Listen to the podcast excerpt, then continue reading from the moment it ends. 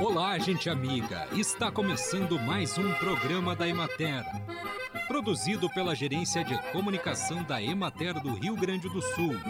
Uma instituição vinculada à Secretaria da Agricultura, Pecuária e Desenvolvimento Rural. Com apresentação de Matheus de Oliveira e técnica de José Cabral.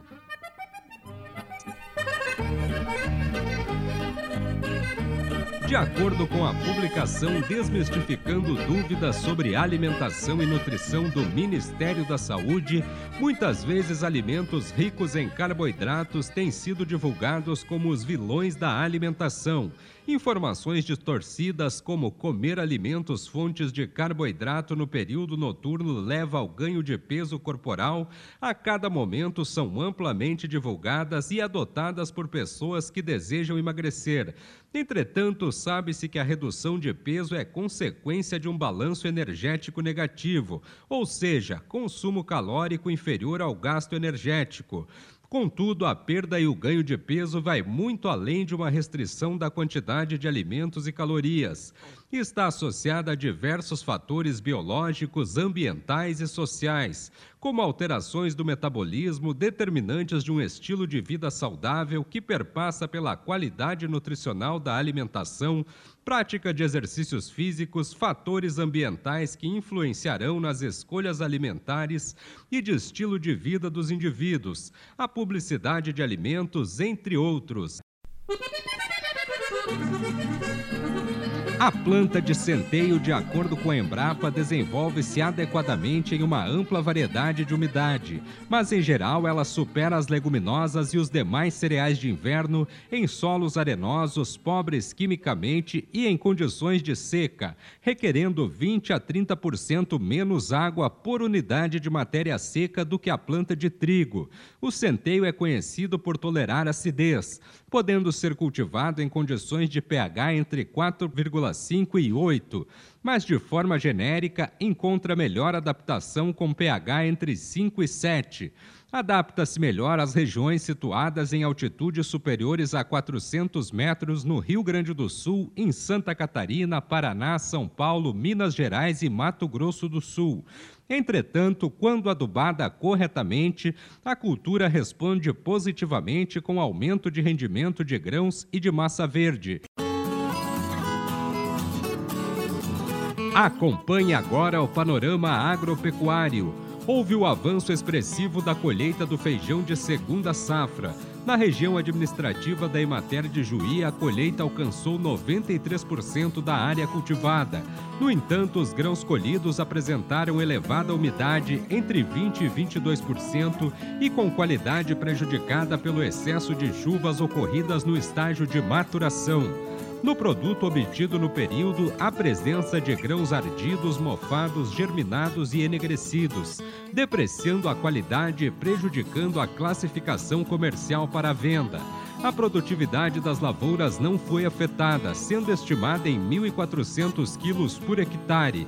Na regional de Soledade, o predomínio de tempo firme propiciou a finalização da colheita do feijão da segunda safra. No entanto, as últimas lavouras colhidas também foram danificadas pelo excesso de chuva, com diminuição na qualidade dos grãos. A produtividade estimada manteve-se em 1.500 quilos por hectare. Segundo o levantamento semanal de preços realizado pela Emater no Rio Grande do Sul, o valor médio da saca de 60 quilos manteve-se estável em relação à semana anterior, cotado a 250 reais. A estimativa de cultivo de trigo no estado para a safra 2022 é de 1.413.763 hectares. A produtividade estimada é de 2.822 quilos por hectare. Nas últimas semanas foi intensa a atividade de semeadura, aproveitando a diminuição da umidade nos solos decorrente das condições ambientais de tempo seco e da elevada radiação solar até o dia 16 de junho. Estima-se que a operação foi realizada em 57% dos cultivos, com as atividades estendendo-se no período noturno para recuperar em parte o atraso e antes das chuvas previstas.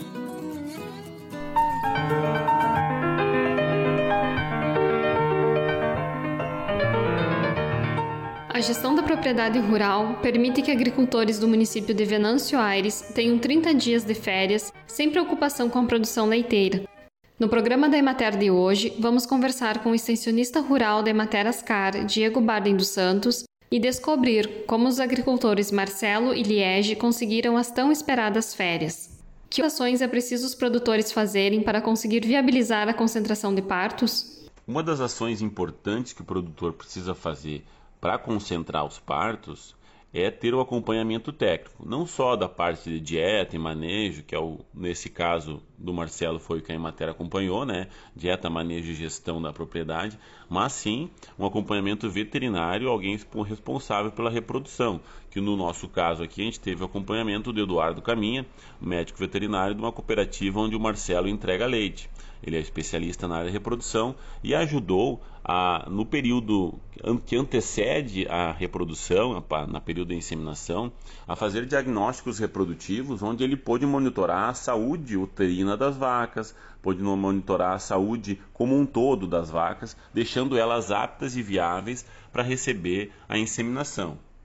Uma estratégia adotada na propriedade, que pode ser que seja uh, adaptada a todas as propriedades ou não, né, a muitas propriedades ou não, uh, que aqui a gente fez protocolo de inseminação por tempo fixo, né, a IATF, inseminação artificial por tempo fixo, onde a gente induziu os cios dessas vacas, né, controlou isso, a gente não, né, o veterinário, ele proporcionou esse tratamento para os animais, onde um, um grande número de animais foi inseminado todos ao mesmo tempo, e isso permite com que a gente tenha um ganho né, na parte reprodutiva e na concepção desses animais.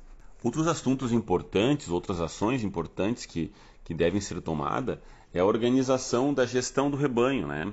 Se nós teremos várias vacas sendo inseminadas ao mesmo tempo, nós teremos várias vacas em lactação ao mesmo tempo. Então, a propriedade tem que ter lugar para tratar e para esses animais descansar, estar num pleno conforto né, durante esse período de, de, de, de lactação.